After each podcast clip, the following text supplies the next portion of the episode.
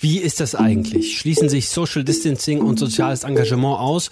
Und wie viel Impact haben wir wirklich, wenn wir einfach von zu Hause aus etwa übers Internet oder übers Telefon helfen? Genau darum geht's in der allerersten richtigen Folge von Solidarität. Was können wir tun? Schön, dass ihr am Start seid.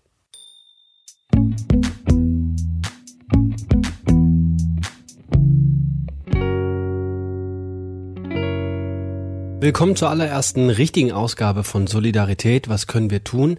Heute mit mir, Lars Hendrik Beger und mit meiner Kollegin Helena Schmidt. Helena, hallo. Moin, Lars.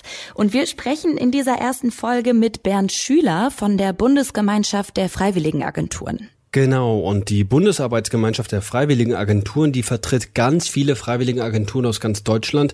Und was die machen, ist ganz einfach erklärt. Wenn ich mich jetzt engagieren möchte, dann kann ich bei einer Freiwilligenagentur anrufen. Die stellt mir dann ganz viele Fragen, zum Beispiel, welchen Job ich mache, was ich für Fähigkeiten habe, wofür ich mich interessiere, aber auch wie oft ich mich zum Beispiel engagieren möchte.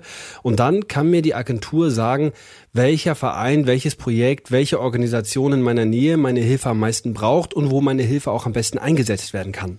Und dabei gibt die Bundesgemeinschaft der Freiwilligen Agenturen auch Empfehlungen, wie man sich wirksam und vor allen Dingen sicher gerade engagieren kann und machen da eben deutlich, dass nicht jede Hilfe gerade auch wirklich wirksam ist, wenn sie nicht sicher stattfindet. Das ist in Zeiten der Corona-Krise auf jeden Fall das Gebot der Stunde, wie wir gerade am besten helfen können und worauf wir achten müssen, wenn wir helfen wollen.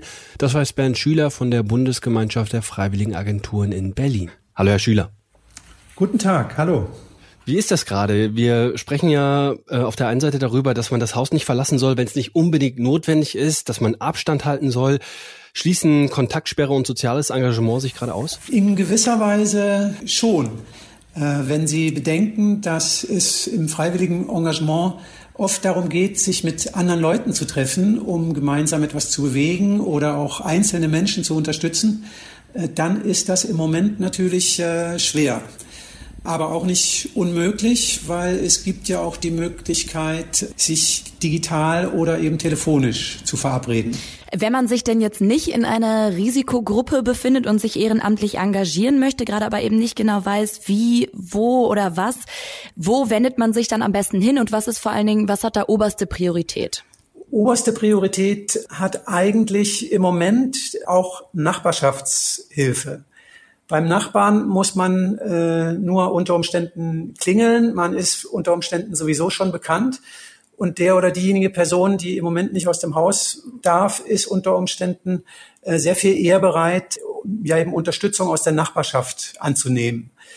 Einkaufshilfe wäre hier natürlich besonders gefragt und dabei aber trotzdem natürlich den direkten Kontakt entsprechend der Schutzmaßnahmen, äh, wie sie gerade kommuniziert werden, eben vermeiden.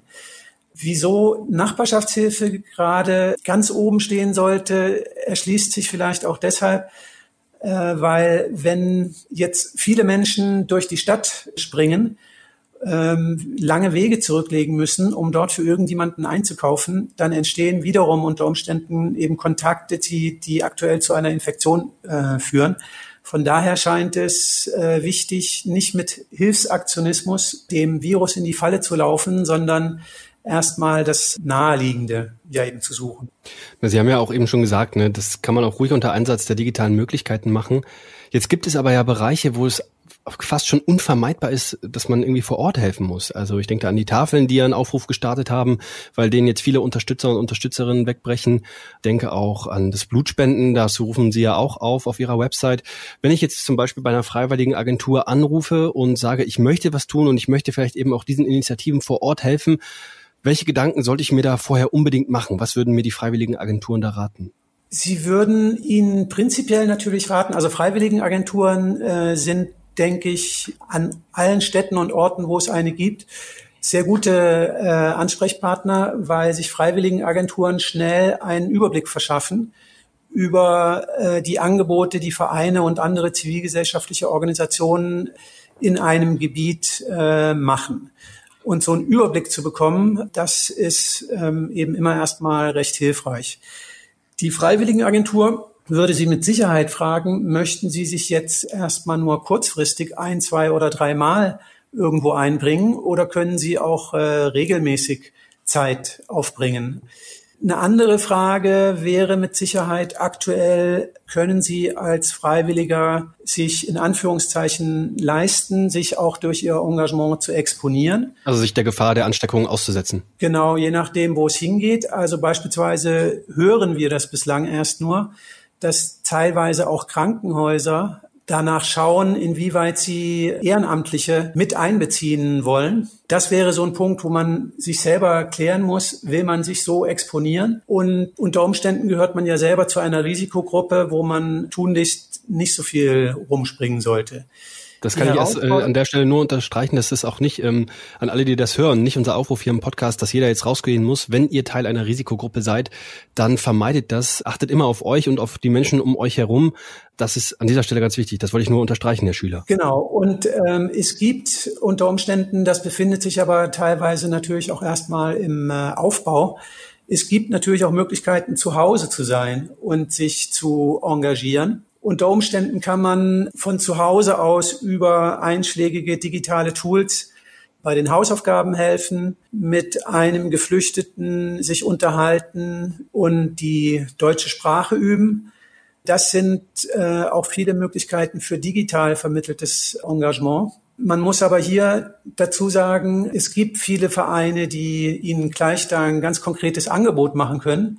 Andere werden noch ein bisschen brauchen, weil man muss sich klar machen, im Moment sind einfach äh, viele Organisationen mit sich selber beschäftigt, mit dem äh, sich anpassen an die jetzige Situation. Viele äh, kommen in finanzielle Probleme, ganz ähnlich wie die Wirtschaft auch, und äh, müssen da erstmal sehr viel managen, um überhaupt wieder richtig betriebsbereit zu sein. Also viele sind weiter ansprechbar, aber es gibt äh, so viel zu tun, dass man nach außen unter Umständen nicht immer gleich offen ist. Das wäre auch eine große Bitte von mir. Jetzt braucht es auch ein wenig Geduld, weil man sich erstmal ne, neu sortieren muss. Kann es sein, dass äh, geregelte Angebote, organisierte Angebote es auch erst in den ersten nächsten Wochen gibt. Sie haben die finanziellen Verluste gerade schon angesprochen. Inwieweit setzt denn die derzeitige Krise die Vereine, Organisationen und Projekte gerade unter wirtschaftlichen Druck? Äh, der wirtschaftliche Druck entsteht dadurch, dass beispielsweise bestimmte Fördermittel daran gebunden sind, Ergebnisse zu erzielen, ganz konkrete Zahlen zu erreichen von Teilnehmenden und dergleichen. Bislang besteht noch äh, eine Ungewissheit, inwieweit äh, diese Regelungen eben verändert werden.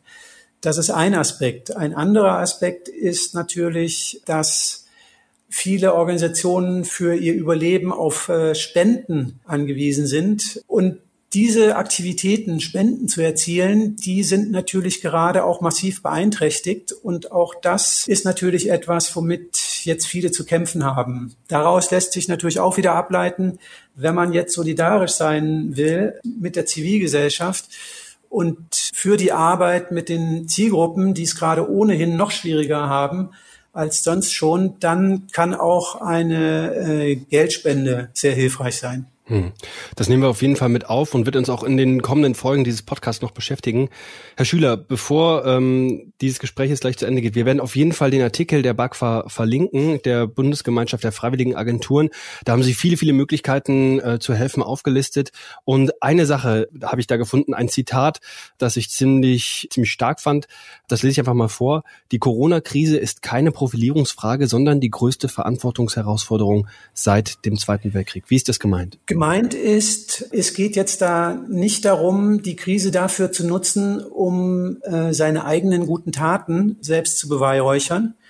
Das ist ein Merkmal, was man in besonderen Zeiten vielleicht finden könnte, sondern es geht jetzt erstmal darum, die Herausforderung zu bewältigen, die Kurve der Ansteckungsraten abzuflachen. Ähm, weil nach allem, was wir Stand heute äh, wissen, ist das erstmal der erste Schritt.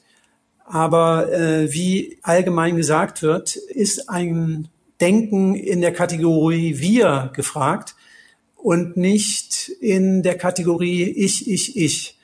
Und das ist damit auch gemeint, auch für die Zivilgesellschaft, äh, dass es jetzt nicht darum geht, sich selber zu profilieren, sondern einfach äh, sachlich das zu tun, äh, was jetzt notwendig ist. Das war die erste Folge von Solidarität. Was können wir tun? Und wir haben mit Bernd Schüler gesprochen von der Bundesgemeinschaft der Freiwilligenagenturen. Und Herr Schüler hat uns nach dem Gespräch noch eine Sache klar machen wollen.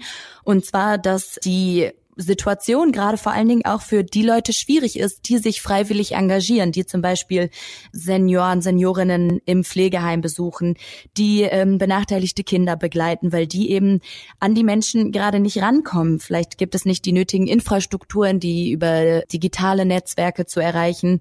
Und ähm, ja, das war ihm nochmal wichtig, am Ende zu sagen, dass es auch gerade schwierig ist und dass es die Freiwilligen auch gerade nicht kalt lässt. Genau, das kann manchmal passieren, dass man die Aufnahme gerade beendet hat und dann sagt der Interviewgast noch etwas, was total wichtig ist.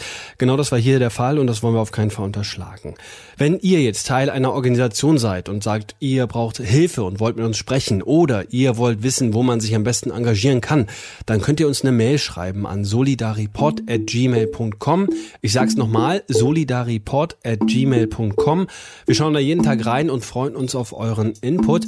Und ansonsten war's das für heute. Ich würde sagen, Helena, wir machen uns gleich wieder an die Arbeit, denn bei uns gibt es zwei Folgen die Woche. Das heißt, den Podcast unbedingt abonnieren, gerne auch weitersagen und dann hören wir uns in der nächsten Folge wieder. Ja, so ist es. Bleibt gesund und bleibt zu Hause. Ciao.